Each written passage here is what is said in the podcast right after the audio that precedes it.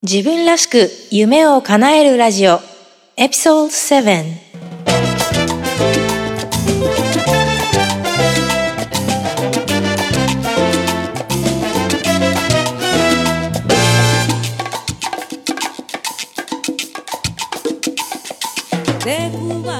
自分らしく夢を叶えるラジオ。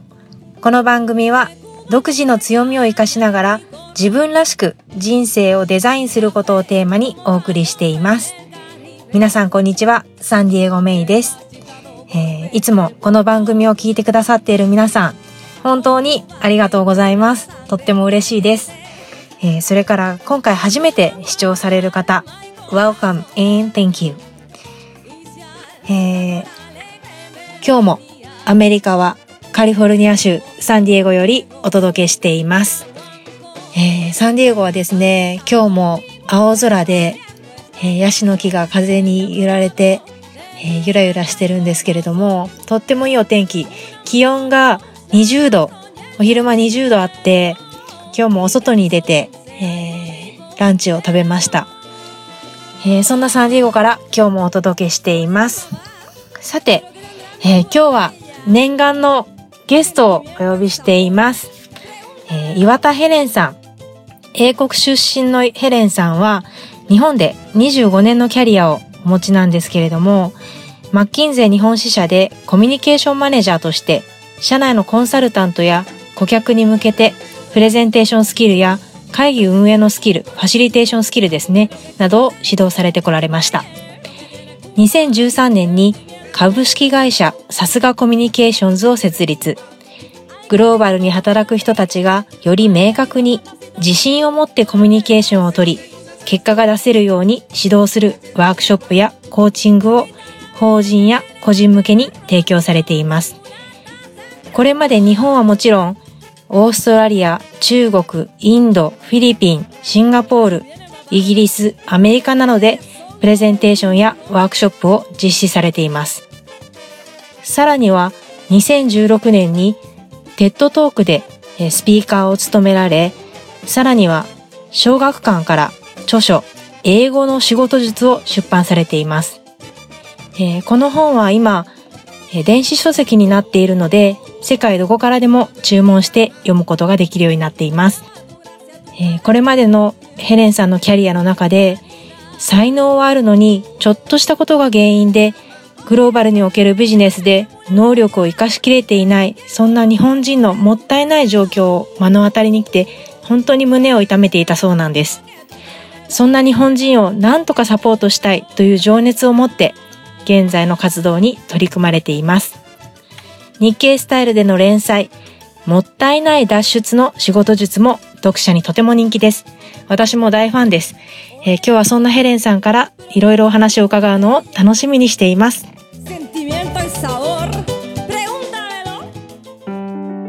自分らしく夢を叶えるさて、今日はゲストにビジネスコミュニケーションコーチの岩田ヘレンさんをお迎えしています。ヘレンさん、こんにちは。こんにちは。今日はよろしくお願いします。よろしくお願いします。楽しみにしてます。はい、私も今日楽しみにしてました。ヘレンさんの経歴はちょっと別でもう読ませていただいてるんですけど、本当にいろんなことをされてて、まあ、ヘレンさんのことを知らない方、知らないリスナーの方も多いと思うので、いろいろまずお伺いしていこうと思うんですけど、まず、はい。テッドトークの話、2016年に TED Talk でスピーカーをされたそうなんですけど、これはどういうきっかけで、立候補、これって立候補してするものなんですか？それとも誰かから話してくださいって声がかかるものなんですか？あの、私の場合は、あの、前回、えー、 TED Talk をした方が、あの、あヘレンがぜひやった方がいいと言って、うん。あの、私を紹介してくれました。えーでも多分それ、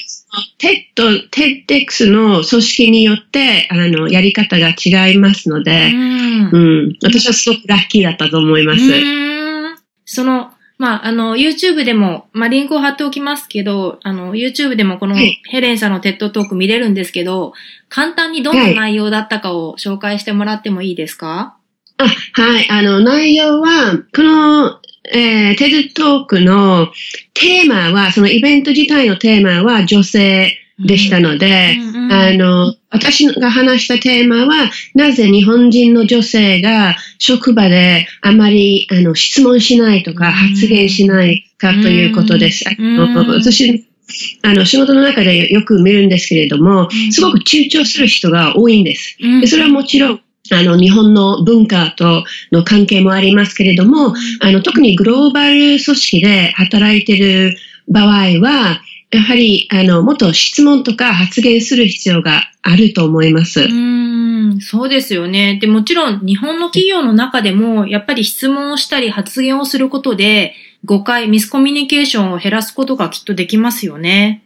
そうですね。うんで今のビジネスでは、なんかいろいろ、なんか展開が早いんですので、あの、なんか質問したり、自分のアイディアを貢献してないと、うんあの、会社としては難しいと思います。うん、そうですね。で、また私もそのテッドトーク見せていただいたんですけど、その女性がどうしたらいいのかっていう部分もあって、また一方で男性側も、まあその社内でどうやってその女性が発言できるように、そのサポートしていけばいいのか、そして女性が発言することで、いかに会社にメリットがあるのかっていうような点にも話されていて、すごく、えー興味深く見ました。ありがとうございます。はい。それからもう一点、えっ、と、小学館から、えー英語の仕事術という本が出されていて、これも私拝見したんですけど、まあそのグローバルな環境でのコミュニケーションということで、まあプレゼンテーションのスキルだったりとか、まあ電話会議だとか、まあ一般的グローバルな会議だとか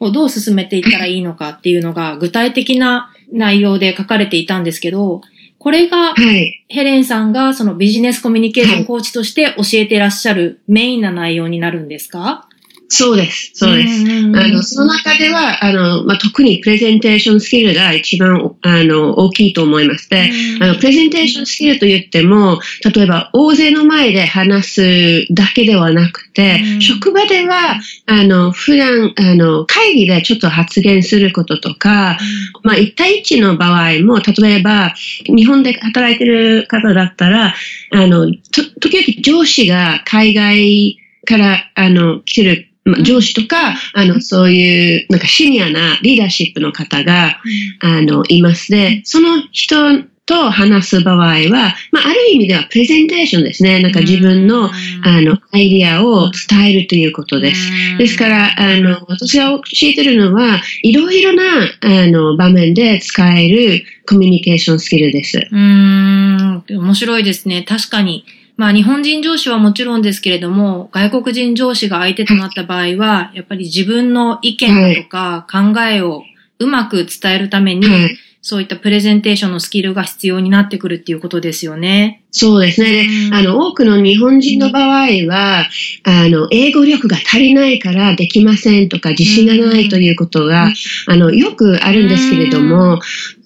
コミュニケーションは、あの、まあ、完璧な文法とか、完璧な、あの、は発音とか、あの、難しい言葉を使う必要はないんです。だから、あの、なんか自分のハードルを高くする人が多いんですけれども、うんあの、そんなに高くなくてもいいんです。なんか、簡単で、あの、話せば、あの、失敗しても大丈夫ということが一番重要です。うん私の仕事の中では、あの、スキルだけではなく、あの、自信を高める、うんあの、コーチングもしています。うんなるほど。そうなんですね。すごく今21世紀の日本の、えー社会人、特にまあグローバルに活躍する日本人に必要とされているような内容をまさに教えてらっしゃるのがヘレンさんなんですけれども、もう少しちょっとヘレンさんのことを、ちょっとプライベートなことも含めてお伺いしていきたいと思うんですけど、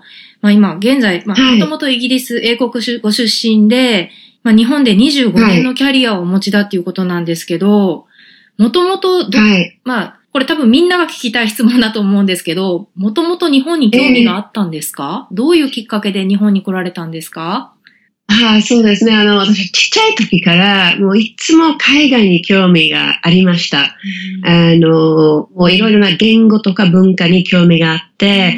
で、最初は小学校から、あ小学校の時からフランス語を勉強し始めましたう。んで、あそれもすごく好きで、もうもうすごいなんか、あの、一生懸命勉強しました。そして、あの、ドイツ語うん。と、そのスペイン語も勉強しました。うん。で、大学に入るときは、あの、まあ、やはりそういう言語を勉強するのが好きだから、あの、ドイツ語を、あの、続けて勉強しようと思ったんですけど、もっと、なんか、エキゾティックな、あの、言語、うん。ちょっと違う言語を勉強したいなと思って、えー最初は、なんか、あの、中国語とか、ロシア語とか、日本語かなと、ちょっと思ってて、うん。で、あのたまたま私は入った大学は、あの、日本語が、あの、ありましたので、日本語になりました。うーん。周りにその日本、日本語を話す人とか、日本文化に興味がある人っていうのは、その、いたんですか？全くいませんでした。うーん。あの、そして私は日本の文化あまり知りませんでした。あの、一番よくしてたのは、あの、その時あの、テレビドラマがありました。あの、将軍というテレビドラマがありました。うん、で、私、あの、それをもう、もう毎週見てて、あの、そこで、やっぱりに日本語のセリフがちょっと出ましたので、すごく興味があって、全部、あの、メモを取って勉強しました。なんか、今、日本では韓国ドラマとかが流行ってて、それで韓国語を一生懸命勉強する人もいるみたいですけど、そんな感じですかね。そうです。ね。そう。うん。いや、やっぱりすごいなんかエキゾティックというようなイメージがあるので、なんか新しいというのがあって、あの、面白かったですうね。ん未知の世界っていう感じですよね。うーん。そうですね。最初に日本に来られた時は、お仕事で来られたんですか？そうです。あの、その時はジェットプログラム、うんという政府が提供するあのプログラムですけれども、今もあの、まあ、結構大きなプログラムになってて、もう多分毎年数千人の外国人が日本に来て、で、あの、まあ、当時は二つの仕事の、えーまあ、二つの仕事がありました。一つは、あの、学校で、例えば中学校で、あの、英語教師みたいな仕事をする。で、もう一つは、例えば市役所で、あの、国際交流員という仕事はい。でした。うで、んそこでは、えあの、いろいろ、例えば姉妹都市関係の仕事をするとか、ちょっと翻訳みたいな仕事とか、あの、いろいろありましたけど、私は結局、あの、両方やりました。2年間、英語教師の仕事をやって、そして1年間、あの、国際交流員の仕事を、あの、横浜市役所でやりました。で、もう両方、その仕事両方はもうすっごく楽しくて、あの、残念ながら、その、あの、その時のプログラムは3年マックスでしたので、うんうん3年で違うことをやらなければなりませんでした。うーん。3年が終わった時に、イギリスには戻られなかったんですか？うん、ずっと日本ですね。はい。まだまだ、だから楽しくて勉強したいところもあって、で、多分そうですね、3年目で主人に出会いましたので、うんあの、旦那様は日本の方ですよね。そうです、はい。うん。お家でのコミュニケーションは日本語ですか？英語ですか？うーん、そうですね。あの、娘もいますので、娘が生まれた時は、あの、保育園は、まあ日本の保育園で、そこでもちろん日本語を話すので、家で英語にしようと、あの、決めました。そして、6歳のと、だからそのその時は英語でしたけれども、うんあの、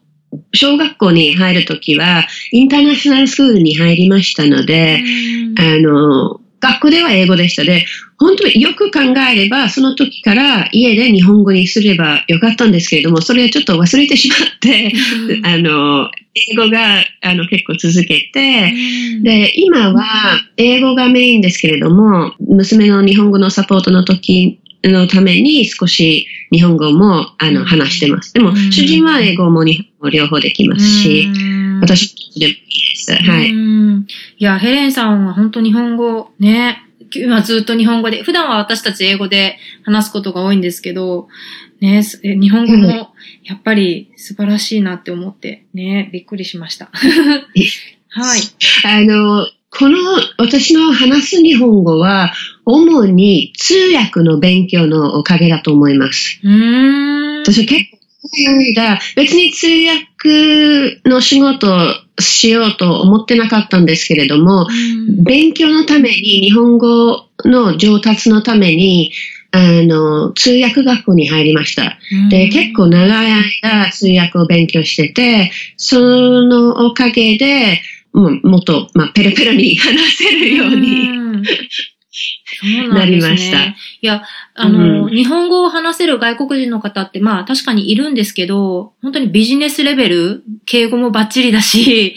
ね、やっぱりうん相当のく、あの訓練をされたんだろうなと思います。ね。うんはい。そしてそんなヘレンさん。ちなみに、イギリスに帰りたいなって、まあね、ご家族が日本なので、あれですけど、にうん。イギリスに帰りたいなって思うこととかってありますか、あの、両親が、あの、まだイギリスにいますので、あと、まあ、友達もイギリスにいますので、もう本当になんか、あの、両親とか友達に会いたい気持ちが、あの、すごくありますけれども、住みたいと思ってません。うんで、も、今はだいたい年一回、あの、夏休み数週間、イギリスに、あの、行ってますね。うん、そうなんですね。うんそう、両親も日本に、あの、だいたい毎年来ますので、うん、そうなんですね。いいですね。うん。まあで、今はもちろんスカイプとかもあるので、あの、結構簡単に、あの、話すことができますけど、でももちろん、あの、本当に同じ部屋にいるのが一番楽しいですね。そうですよね。まあ確かに便利な時代ですけど、でもそれでもね、やっぱり年に一回行ったり来たりされてるっていうことで、うん。そんな、まあちょっとプライベートな面も教えていただいたヘレンさんなんですけども、これまでその、まあ自分でまあその日本、日本語と決めて学んだ日本語で、えー日本語、日本に来られていろんなお仕事を経験されて、で、直近では、マッキンゼーの日本支社でコミュニケーションマネージャーをされてたということで、本当にいろんな経験をされてますよね。で、その後、今度は自分で起業をされたんですよね。はいえっ、と、株式会社さすがコミュニケーションズ。これがまさに今されてるビジネスコミュニケーションコーチのお仕事だと思うんですけど、本当その、うんなんだろう、が外国人っていうことを言い訳にしないぐらい、日本で、もうテッドトークにも出て、本も出して、会社も立ち上げてて、なんかこう、人生をフルに生きてらっしゃるなっていう感じがするんですけど、こその原動力っていうのはどこから来るんですか？その、なんかやっぱりやりたいなっていう気持ちが湧いて、こう、じゃあ実現しようっていう感じですか、ど、どんな感じなんですか？そうですね。どこから来るのかな？あの、私の一つのすごく好きなフレーズですけれども、これは、あの、あの、本からあの学んだことですけれども、argue for your limitations and sure enough they're yours. うん。だから、あの、何かできない、私はこれできないというと、もちろんできません。うん。だから、もうやってみるという気持ちがすごく強いですねう。んいろいろ、なんか、えー試してみたいうん。という気持ち、すごく強いですね。私はまあ外国人だからこれはできませんとは思わないで、なんかちょっと見せてやるみたいな、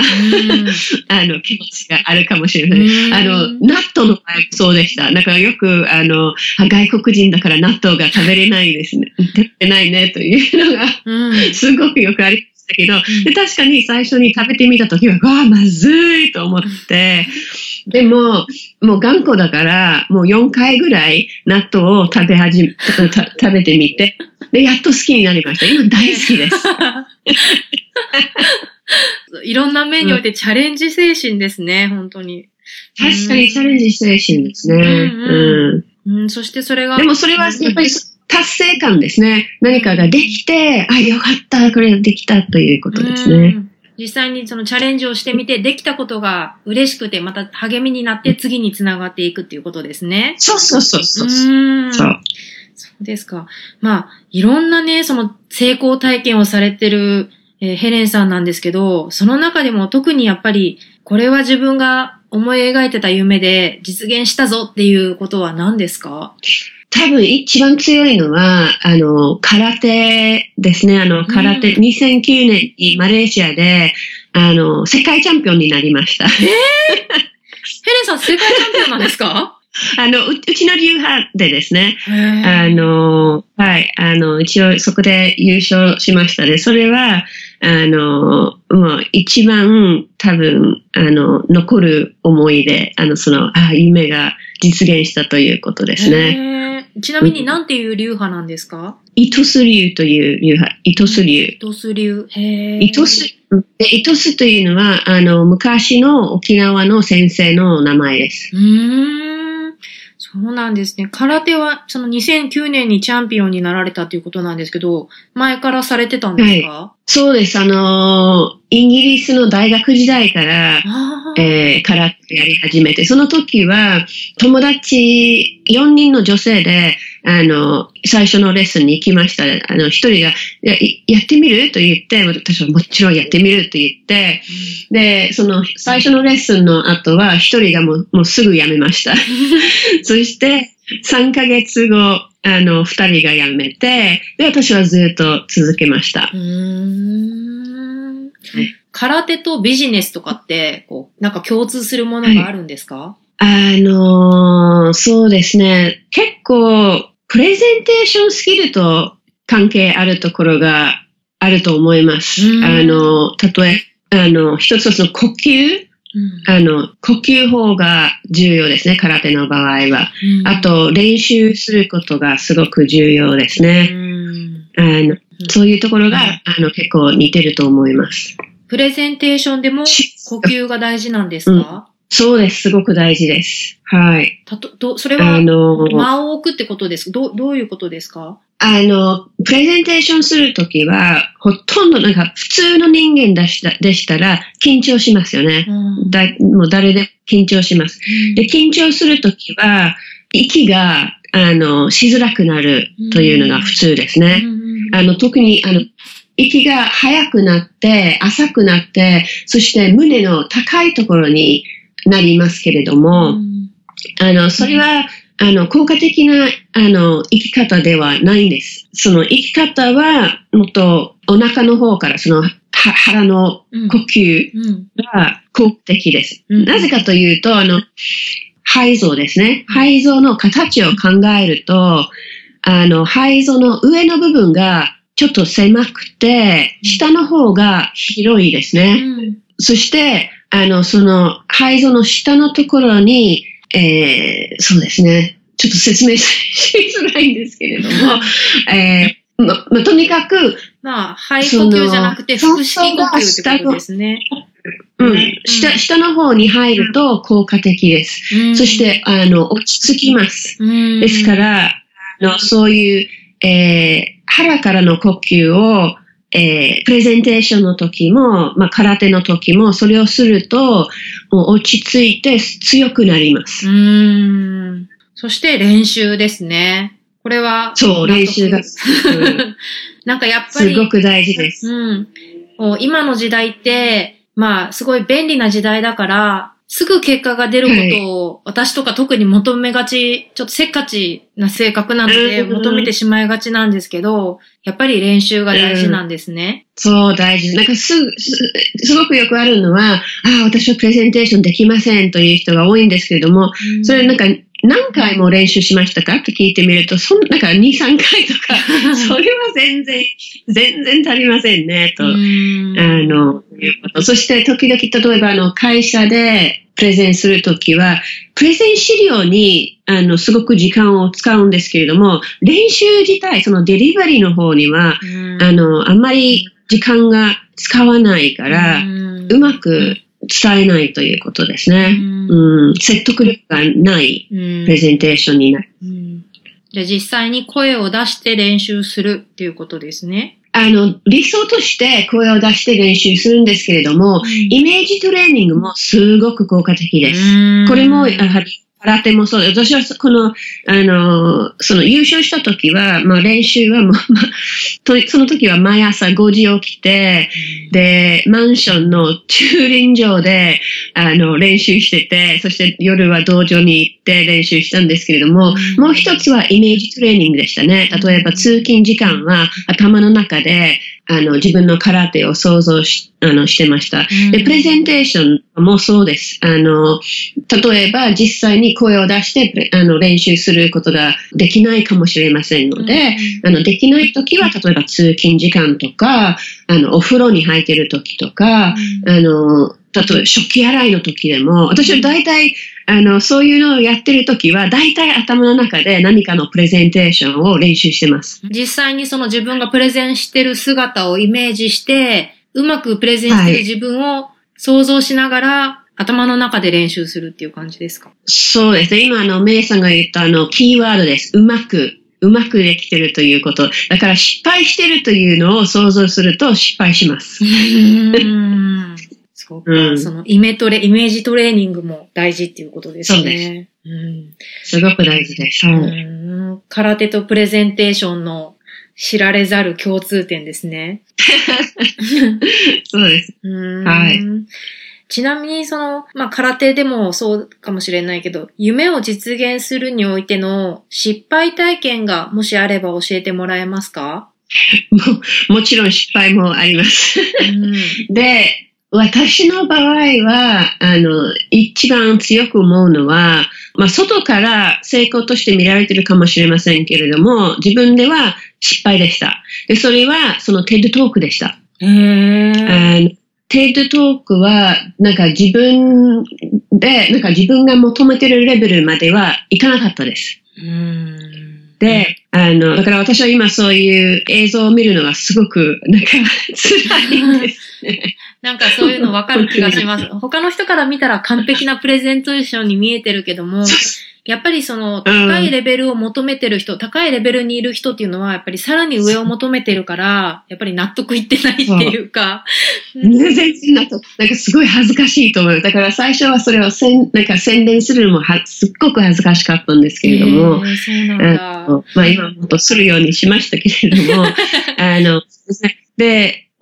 あの、よく考えたら、なぜ、あの、私の、で、まあ、私のスタンダードではうまくいかなかったかと言いますと、あの、二つがあると思います。一つは、すごくなんか、あの、実際にその、えー会場にあったことですけれども、あの、その時は新しい舞台で、あの、その、スライドの見せ方は、あの、3次元、あの、3D になりました。うん。で、それが 3D になるために、なんかあの、プレゼンターとオーディエンスの間に黒いなんかカーテンみたいなのがありました。うんうんうん。ですから、あの、映像を見るとオーディエンス側からは見えませんけれども、プレゼンター側からオーディエンスが見えません。あ見えないし、聞こえません。反応が聞こえません。ん。で、そういう風になってて、私はすっごく不安になりました。うんどのような反応になってるかわからなくて、で、あの、本当になんかパニックになってて、頭の中にはパニックになってて、うんもう舞台からもう逃げたいという気持ちでしたう。ん。でも、なんとなくつ 続くことができて、もう、あの、もうできましたけれども、です。だからそれは一つですけれども、もう一つは、あの、さっきのイメージトレーニングのと関係ありまして、よくよく考えると、私はイメージトレーニングをやりましたけれども、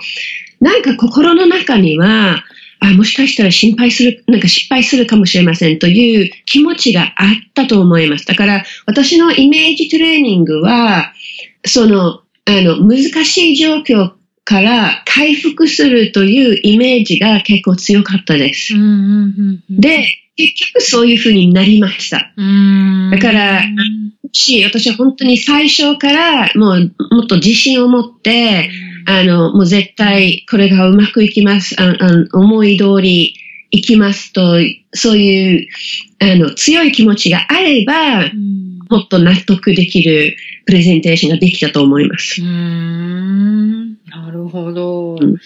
そんな、はい。なんか今、今はその、まあ、プレゼンテーションのプロとして活躍されてて、まあそんなプロでも心の中ではうんいろいろな反省点があった、あってっていうことなんですけど、うんもともとプレゼンテーションが得意だったり好きだったりしたんですか？いや、すっごく下手でした。すっごく苦手。本当ですか？あの、本当です。あの、ものすごく気にしくて、あの、いや、本当に最悪でした。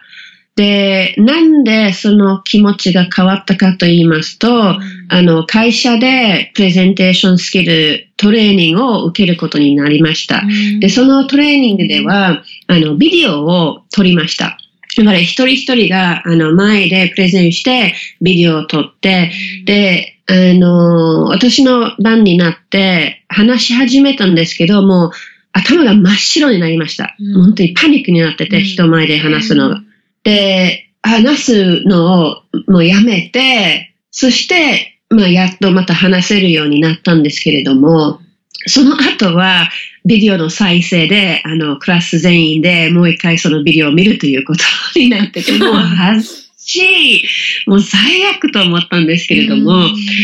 そのビデオを見たときは、すごく驚き驚きました。なぜかというと、あの、そこで私はプレゼンターとして話してて、そして、ちょっとポーズが入って、そして話がつ、あの、続きました。うんえ？なんか全然私がかん、なんか私の気持ちとか感じたことと違いますね、と、うんあの、気づきました。うんだから、その心の中のパニックは、外からそんなに見えないんですね。うんで、それは私にとってすごく大きな学びで、あの、自信に、あの、なって、で、そのトレーニングの多分2週間後、あの、パネルディスカッションでプレゼンターとして話すことになってて、そしてその後は、私はプレゼンテーションのトレーニングで学んだことをできるだけ活かして、で、あの、パネルディスカッションの後で何人かが私に来て、あ、なんかすごくなんか、あの、 public speaking に慣れてるみたいですね。すごく上手ですね。と。え、えそうなの？とびっくりしました。うんで、その後は、あやっぱり練習すれば、あの、もっともっとできるようになるのかなと思って、いろいろその、あの、学ぶ機会を見つけて、そして、あの、会社で、あの、実際にトレーナーになるトレーニングうん。の、えー機会がありましたので、そこ、それがきっかけでしたうん。だから私は最初、会社で、あの、プレゼンテーションスキルのトレーン、トレーナーうんの、まあ、資格を取りました。うーん、そうだったんですね。その後、うん、そその仕事がすっごく好きになってて、なあの、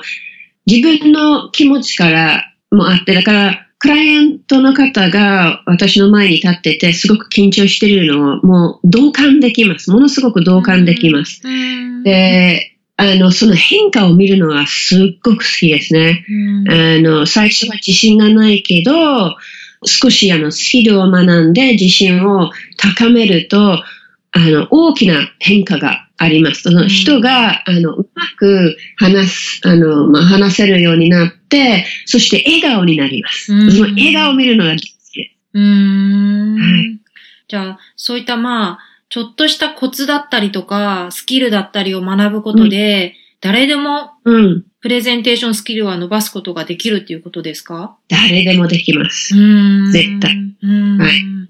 そして、今、あの、お話の中に、あの、 public speaking っていうお話が出て、ちょっと思い出したんですけど、はい。私も、日本ってその、プレゼンテーションとかっていうのはあるけど、その紙を持ってね、なんかその原稿を読んで終わりみたいなのが多くって、アメリカの大学に最初に留学した時にパブリックスピーキングの授業を取った時にも私も衝撃だったんですよ。その話の内容によって話の組み立て方を作ったりとか、えっと、ヘレンさんの本の中でも、えっと、ピラミッド型とか、ストーリー型とかっていう風に、えー話の組み立て方の話もちゃんと載ってると思うんですけど、こういうのって、うん多分日本、日本のい普通の教育では、たとえ大学に行ってもなかなか習わないこと。だけど、これを知っておくだけで、本当に相手に伝わりやすくなりますよね。そうです。そうです。そのストラクチャーがすごく大事だと思います。うんそして、あの、よくあるのは、なんか、プレゼンターとして、あの、内容とかストラクチャーが、あの、覚えられませんので、なんかそういう、あの、紙、げ原稿とかをあの読んでるんですけれども、プレゼンターとして、プレゼンターではそれが覚えられないと、オーディエンスも絶対覚えられないんですね。だから、簡単に、あの、わかりやすい、あの、ストラクチャーにしないと、うん、あの、オーディエンスも、あの、覚えられないしうん、プレゼンターも覚えられません。うん。うん。だから、シンプル、シンプルでいいですうね。ん。まあ、プレゼンターはで自分が何を話してるかわかるからいいんですけど、やっぱりね、原稿を手に持ってない聞いてる人たちは、やっぱりそのストラクチャーが綺麗に、あの、あってる、あることで、より理解できるようになるし、まあ、それは聞き人にとって親切だなって思いました。そうです。あともう一つは、あの、その原稿自体が壁になりますね。うんあの、プレゼンターとオーディエンスの間に、あの、紙があると、それは壁になります。何かが、あの、プレゼンターとオーディエンスの間にあるから。うん、あの、同じように、あの、結構よくあるのは、その、えー、だから台がありますね。なんか台の後ろに立って話すということ。うんで、それもちょっと壁になりますから、うんあの、もっと、えー、あと、つ例えば机とか何かがあると、うん壁になりますから、プレゼンテーションの場合は、特にビジネスプレゼンテーションでは、信頼関係を作りたいので、そういう壁を、あの、取って、オープンに、えー話すのが、あの、すごく重要です。うん。まあそうすることで、話し手と聞き手の距離が近まってより伝わりやすくなるっていうことですね。そうそうそうんうんうんうんそうです。なるほど。はい。えっ、と、今されてるお仕事のことをもうちょっとお伺いしたいんですけど、えっ、と、はい法人向け、個人向け、いろんなお仕事をされてると思うんですけど、もう少しよかったら教えてください。うん。あの、まあ、私のビジネスは主に二つの、あの、パーツがあって、一つはその、まあ、企業向け研修とコーチングです。だから、まあ、あの、まあ、外資系とか、あの、海外と仕事をしている日本の企業で働いている方々のコミュニケーションスキルを高める、えーサポートをしてます。例えば、プレゼンテーションスキルとか、会議の仕切り方とか、あの、まあ、グローバルチームワークみたいなことですね。うんで、それは、まあ、けけ実際に企業に行って、研修を提供するとか、あの、一対一のコーチングをします。でももう一つの、あの、私の仕事の一部は、オンラインビジネスですね。うんですから、あの、今、プレゼンテーションスキルのオンラインコースを提供してます。で、あの、そのプレゼンテーションスキルコースでは、もう自分の時間、あの、なんか自分のペースで勉強できます。うんあの、いろんな方がすごく忙しいから、あの、決まった時間で勉強するのは難しいかもしれませんので、うんあの、自分のタイミングで勉強できます。でもし、例えば、オンラインコースえーが足りなければ、もっともっと、あの、例えば、自分のプレゼンテーションにフィードバックとか、実際のコーチングが必要でしたら、あの、それも提供してます。あの、企業の場合もそうです。あの、例えばその基本とかをオンラインコースで学んで、うんそして、あの、 in person の時間は、あの、その練習とコーチングにフォーカスします。うんうんうんそして、あの、オンラインビジネスでは、まあ、無料でいろいろ提供してます。例えば、あの、ブログを書いてるとか、えー毎週ニュースレターを、あの、出してますとか、うんあの、無料 Facebook グループもあります。うんうんそうですね。まあヘレンさんのニュースレター私も読ませていただいてるんですけど、ものすごい、はいなんか、リッチな内容で、いつもこう、なんて言うんでしょう、こう、モチベーションが上がるような内容も多いですし、本当にありがとう。ためになるので、ぜひ今日ね、ヘレンさんのお話を聞いて、興味が、興味が湧いた方はぜひ、えー、ヘレンさんのウェブサイトに行って、ニュースレターに申し込んでみてください。うん。ありがとうございます。うん。そして、えーっと、そうですね。まあ、これを聞いてる方に、プレゼンにおけるアドバイスでもいいですし、まあ自分らしく夢を叶えるという番組なので、えー自分らしく夢を叶えるためのアドバイスでもいいんですけど、何か、えーアドバイスがあればお願いします。あはい。じゃあ、あの、両、両方言いましょうか。あの、はいそのプレゼンテーションスキルの tips プレゼンテーションスキルのチップスですけれども、あの、すでに2つ話したと思います。あの、呼吸ですね。あと練習。だから、それがものすごく大事だと思いますけれども、うんあの、一番大事なのは、相手にフォーカスするということです。で、なぜかというと、プレゼンテーションの場合は、なぜ緊張するかと言いますと、自分のことにフォーカスしてるからということですね。あの、なんか周りは私私をどういうふうに思ってるのかと、あの、心配します。それはなんか人間として自然なことです。うんえーだから、相手にフォーカスする。相手が、あの、私のプレゼンターとして、あの、何を求めてるのか、何のニーズがあるのか、い何を言えばこの、あの、人の役に立つのか、そのようなことを考えるのが一番重要です。相手にフォーカスするということです。うんうんうんうんなるほど。あの、1が呼吸で、2が練習、3が相手にフォーカスするですね。あの、私は多分順番を変えて、うん一番は相手にフォーカスするうんうんという、それが一番重要。そして呼吸と練習。そういう順番で私はいつも考えてます。なんか、あの、そう、み三つのプレゼンテーションのトップチップスを考えると、その三つになりますね。なるほど。えーそして、あの、まあ、アアドバイスとか、そういう話になりますと、まあ、すでに一つの私の好きなフレーズ、その、argue for your limitations and sure enough they're yours ということだから、できないというと、まあ、できませんということ。うんそれをあの覚えていただきたいと思います。でも、もう一つは、なんか自分を知ることだと思います。だから、自分の自然な強みと、あの、まあ、あの、改善できるところがあると、それをよく考えて、なんか今、世の中に情報がものすごくたくさんありますから、うん。こういうふうにこれをやるといいんですねという、あの、アドバイスがたくさんありますけれども、人によって聞くものと聞かないものがありますので、あの、自分に何が一番よく聞く自分の強みを活かすために、そして改善の余地がある場合は、まあもももしそれは重要でしたら、別に重要じゃなくても別に改善しなくてもいいんですけれども、重要でしたら、じゃあどういうふうに改善すればいいかということですね。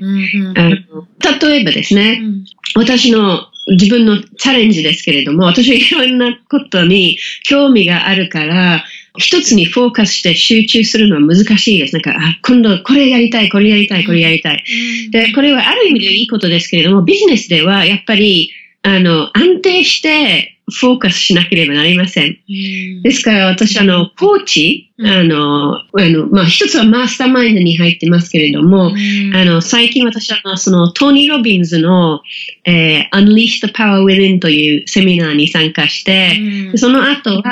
そのトニー・ロビンズのコーチングを受けることにしました。うんで、それでもっともっと本当に必要なところにフォーカスすることにしました。うん、なるほど。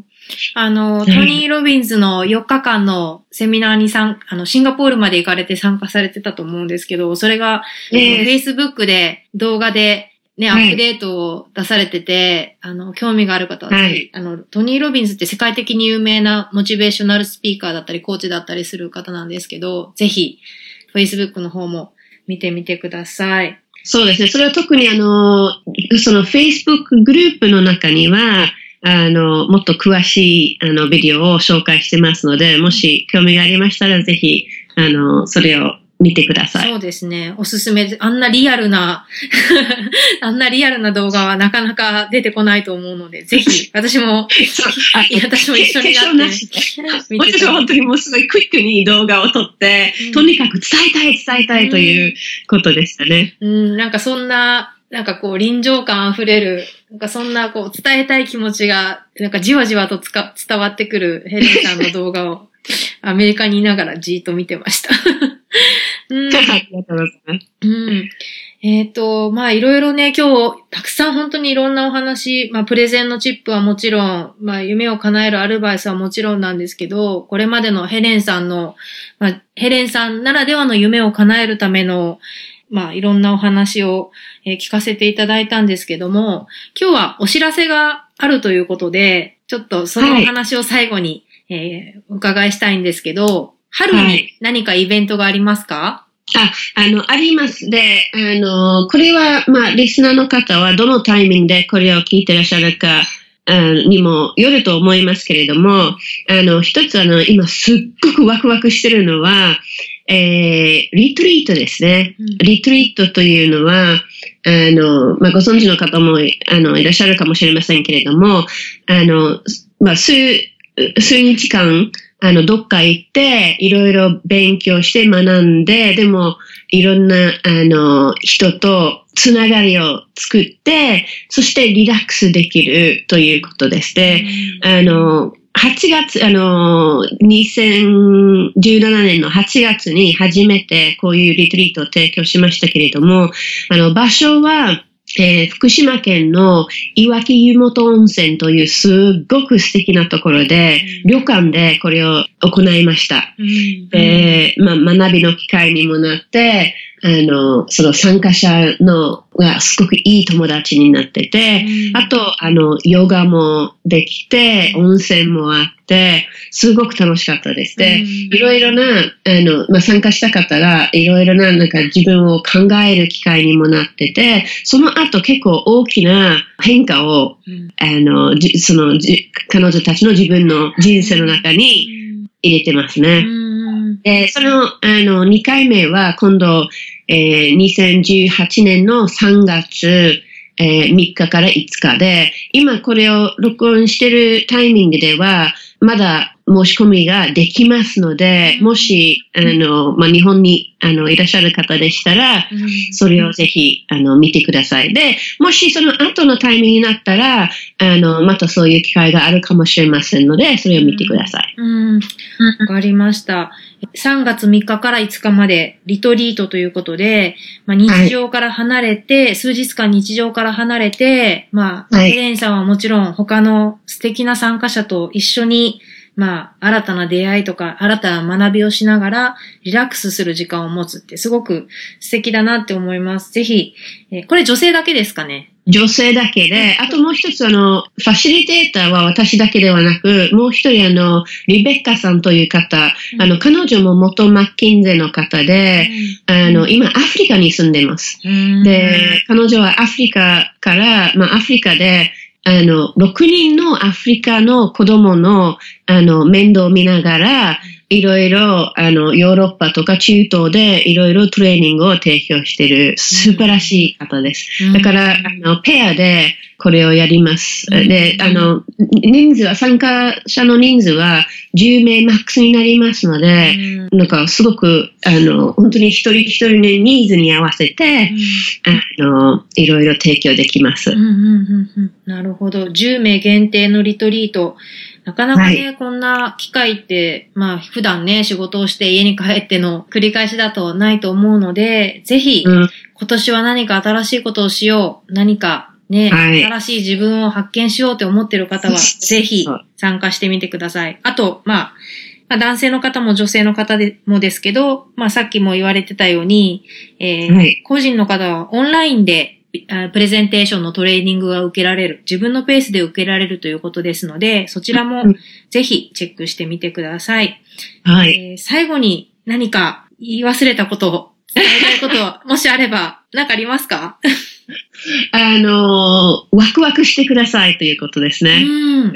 それが一番重要だと思います。うんうん。すごく素敵な言葉、ワクワクしてください。はい。うん。それが何であれですね。その人が好きなこととかうんでワクワクしてください。うん。素敵なアドバイス、ありがとうございます。えー今日は ビジネスコミュニケーションコーチの岩田ヘレンさんをゲストにお迎えしました。ヘレンさん今日はありがとうございました。ありがとうございました。自分らしく夢を叶えるヘレンさんとのインタビュー聞いていただきました。楽しんでいただけましたか？本当に濃い内容で、プレゼンテーションにおけるチップ3つ。1、相手にフォーカスする。確かに、自分のことばっかり考えても、ね、自分が伝えようとしてることは伝わらない。自分よりも相手が大事ってことですよね。そして2、呼吸。ついつい緊張して、えー肺呼吸になってしまいがちだけど、腹式呼吸をする。そして3、練習する。そして自分がうまく話しているようなイメージトレーニングをする。今すぐ使える3つのチップが、えー、紹介されてました。そして自分らしく夢を叶えるためのアドバイス。自分に制限をかけない。えー、チャレンジ精神で、えー、いろんなことに立ち向かっていく。やってみる。そして自分を知ること。自分の強み。そして改善できるところを知ること。そしてワクワクすること。ね。本当に素敵なアドバイスをいただきました。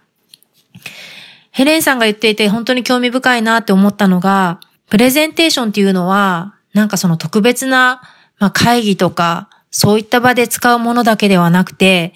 普段のコミュニケーション、ボスとのコミュニケーションだったり、えー、他のチームメンバーとのコミュニケーションだったり、でも、どんどん使うことができるスキルだっていうことですよね。